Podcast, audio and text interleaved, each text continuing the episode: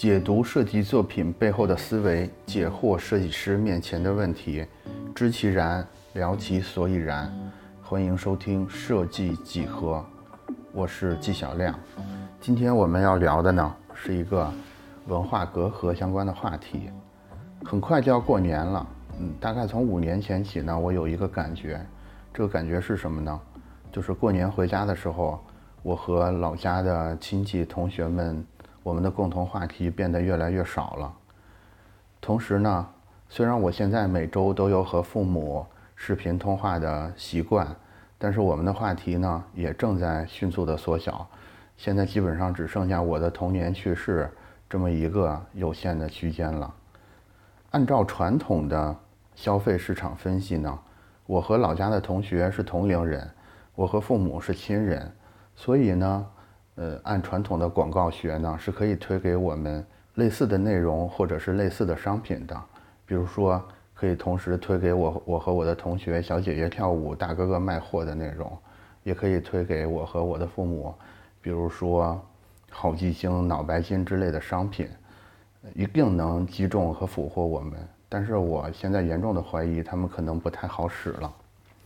他们为什么不好使了呢？我觉得，在五年后的今天，或者是五年前的某个时刻，我跟我在老家的同学们。或者我跟我的父母，我们已经不再是传统消费市场意义上的一类人了。为什么我们不是一类人呢？我怀疑是因为我们都不怎么看电视了。我不知道大家是什么情况啊？我上次看电视是半年以前。我为什么要看电视？是那个时候，呃，有一个亲戚来来这边少小住，所以他们有看电视的习惯，我就陪他们看了一会儿。我模模糊糊的记得，当时在看的是一个民国题材的电视剧，然后中间插播了很多的广告。其实呢，我还要说句实话，就是不光我我不怎么看电视，其实现在大家都很喜欢看的脱口秀大会，我也没我也没有在看。所以脱口秀大会的赞助商的广告，其实我也没有太在意。这意味着什么呢？这意味着当初那个电视剧插播的广告，现在脱口秀的赞助商，或者是李诞代言的什么产品，他们已经无法打动我了。就是我觉得现在的热门节目就跟当初的电视一样，他们都在正在快速的失去对大多数人的这种控制力。与此同时呢，我觉得我跟大多数你们一样，我们都变成了一个。很奇怪的人，就是我们的兴趣都有一些奇怪的组合。比如说，我个人，我现在在看的是《铁齿铜牙纪晓岚》跟《十三幺》音频节目呢。我在听于谦老师的《签到》和播客《日坛公园》。大家会发现我的口味其实是有点怪的，就是有一个二十年前、十十几年前的连续剧，也有现在相对比较火的一个节目。然后有于谦老师的签到呢，我相信听的人是非常少的。与此同时呢，日坛公园又是小众话题里边可以说是最热的一个节目。我觉得像我这种呃非主流的用户，其实在算法的眼里是一个不太难的问题。比如说，他会，我觉得在算法的眼里，我是我是这么被解读的。比如说，你要看我在看纪晓岚，那纪晓岚就代表你是个八零后。十三幺呢是个文化类的节目，所以呢，先给你打上一个八零后的标签，打上一个文化文化类内容爱好者的标签。我在我在听于谦的签到，这个时候呢，又在继续加固八零后和文化的标签，同时在可能又加上一个传统文化的标签，因为因为签到这个节目，它基本上聊的还是一些八零后小时候的故事，跟老北京的一些传统文化、传统吃食相关的东西。呃，日坛公园呢，我相信算法看到我这个行为之后，还是略微会恍惚一下的，就是哎，这个人为什么 还在听日坛公园？但是恍惚一下之后，我觉得他还是会继续给文化这个标签再加一点权重，所以在算法的眼中呢，我就很容易就被标记出来了，就是一个爱好文化类内容的中年人，就这么被安排了，然后算法就把这个结果告诉了所有的。App 的小伙伴们，小伙伴们就知道了哦，这个人是一个爱好文化类内容的中年人，所以他们接接着就会把什么圆桌派、看理想、什么小罐茶、什么爬山、什么钓鱼、什么珠子、核桃就陆陆续续的推送给我这个中年人了。然后呢，我也就真的会按照他们的轨迹去看圆桌派，去盘珠子，去爬山，去钓鱼，一切都这么的丝滑自然，浑然天成。嗯，在这个和谐的画面的时候呢，因为我们毕竟是一个设计相关的话题，我这个时候禁不住要问：算法是可以迅速的把任何一个用户像刚才这样给他给他描述出来，但是设计师怎么办呢？因为设计师并没有这种标记用户的能力，也并不是任何一个算法的小伙伴。那我们做一个设计要花费大量的时间跟心血，我们要设计一张海报，也要花费很多的灵感。我们同时又不知道我们的用户是怎么被标记出来的，那设计怎么应对这种剧烈、剧烈分化的消费者呢？如果我们做的这个设计，你里面用的元素，你要面对这个人都看不懂，你使用的这个梗，你使用的这个脱口秀大会的梗，他也没听说过，那你的设计还怎么打动消费者，怎么影响他呢？我经过深思熟虑之后呢，想出了两个应对的办法。第一个办法就是，既然我们打不过算法，打不过高科技，那我们就加入他们。成为高科技阵营的一员，成为刚才那个算法的小伙伴们，这个策略呢，我觉得适合大多数的设计师。大家都知道，现在其实有，比如说有路斑这种智能设计工具，号称一秒钟就出几千张海报，对吧？然后中间的元素和内容呢，是完全可以根据算法的分析去做一个个性化的定制的。也就是说，借助路斑这种智能设计工具。是可以做出来千人千面的设计的，那刚才说的这个问题不就解决了吗？就是我不用去猜大多数的消费者是什么样的，因为这个智能设计工具可以帮我猜到消费者是什么样的，然后根据它的特性把内容组合进去就完了。我觉得这个是非常了不起的一个发明。然后类似这种智能设计的工具呢，现在也越来越多。我建议设计师们尽快。趁早学习一下怎么使用这些工具，或者趁早加入到拥有这些工具的团队里边去，这样呢是加入高科技阵营一个最直接的办法。那高科技阵营这个事儿呢，其实也是有 bug 的。据我的观察，尽管每次有什么科技大会或者是融资报告，大家嗯拥有这些智能工具的公司呢都会吹得很热闹，但是。我觉得在相当长的时间里，其实这些工具并没有我们想象中这么玄幻，它仍然是需要真的设计师来进行调教和引导的。为什么呢？是因为在原理层，它为什么能做到这个？它无非是来自于数据归纳，但是数据归纳呢，总是有滞后性。同时呢，算法机器它始终是一个死物，它对意义这种。抽象的问题，他们也是没有解读能力的，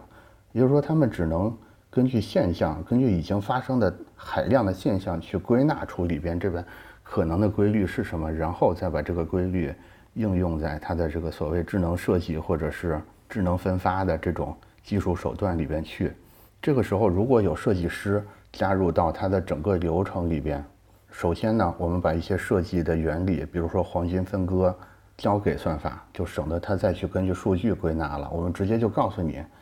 是存在这些设计规律的。另一方面呢，有一个设计师站在这个数据看板的后面，去观察到啊，已经发生的这些数据，它可能意味着什么意思，然后提前把这个意思转化成一个分发的策略。我相信这个在相当长的时间里，都会是这些智能设计工具对设计师非常依赖的一个点。尽管这样呢，我觉得我还是想呼吁大家说，哎，尽管很难，我们是不是应该在现在这个时间点，稍微的对所谓的大数据也好、算法也好，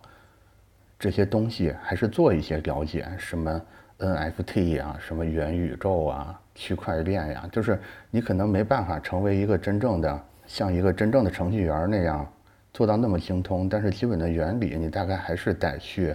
了解一下的。因为可能过不了几年，你如果不会这些，你就找不到设计的工作了。因为那个时候最简单的设计工作都已经完全被这些智能工具给占据完了，剩下的全是智能工具操作员类设计师这种工作。你那个时候你跟他说，你跟那个用人单位说，我完全不知道这些东西是不可能的。第一个策略，我最后想做一个呼吁，就是我觉得我们还是始终坚信一点，就是设计师是吧科技成果和需求做一个最佳连接的人，就是设计师的不可替代性就在于我们同时能很好的理解这些科技的成果跟人类的一些需求，所以第一个策略，打不过就加入，成为高科技的一员。然后来说第二个策略，第二个策略呢，就是正好跟第一个策略相反，就是不加入。高科技的大军，只专注于创造独特的设计体验。嗯，第一个策略呢，其实更多是在为效率、为速度服务；但是第二个策略呢，更多的是在为质量服务。第一个策略适合大多数设计师，第二个策略呢，可能更适合匠人型的设计师。然后我来解释一下第二个策略是什么意思啊？我观察到一点，就是随着科技越进步，其实人们变得更加的孤独。也更愿意为孤独去买单，嗯，不管是花钱还是花时间，其实甚至有一种说法说，青年文化的内核就是孤独。我对此深有体会，就是我们看到的内容越多，我们其实没有变得更热闹或者是更开心。其实有的时候，我们反而更渴望去找到一些同伴。另外一个就是，我们前面说到的科技大数据这么强大，但是它仍然是有一些。短板的这个短板，其实前面有有大概的提到。这个短板是什么？就是在没有足够的数据源的时候，科技手段是没有办法染指一些很小的圈子的。同时呢，人工智能它不管怎么聪明，如果没有足够的调教呢，它也没有办法去扮演一个可以跟真人交流的这么一个对象。所以，我们就看到了一个机会，这个机会就是。科技不能达到大家又很需要的机会，我我大概大概把它归纳成一种对孤独的需求。我觉得设计师在这件事上有着先天的优势啊，是因为设计师和音乐家和脱口秀演员和极限运动员一样，就是我认为就这几类人他们的工作的本质就是在输出独特的趣味，然后我们会观察到以这些有趣的人为核心呢。经常会凝聚着一个一个很小但是很牢固的圈子。我特别喜欢凯文·凯利在《技术元素》这本书里提到的一个概念，这个概念就是一千个粉丝就可以供养一位创作者。我觉得这种一个一个可能只有千八百人的小团体，或许才是我们未来更追求、更舒服的一个生活的状态。那创作者呢，只需要考虑这一千个人的需求。不断的去，其实不是这一千个人的需求，更多考虑是，甚至是他自己的需求。他只要去追求一种更极致的高审美，然后更多的把自己的天赋开发出来，用更多的时间投入进去，做出完全满足自己或者是一个小圈层的产品，或许就足以养活他自己，就足以形成这么一个小小的部落了。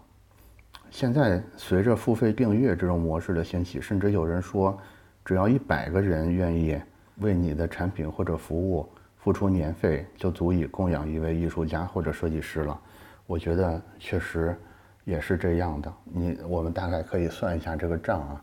比如说你一年的订阅费是一千元，那一百个人就是十万啊，好像略微有点少。那可能两百人差不多，对吧？假如说你在一个三四线城市的话，一年二十万，也还可以。就是账不重要，重要的是，我认为这个模型正在好使。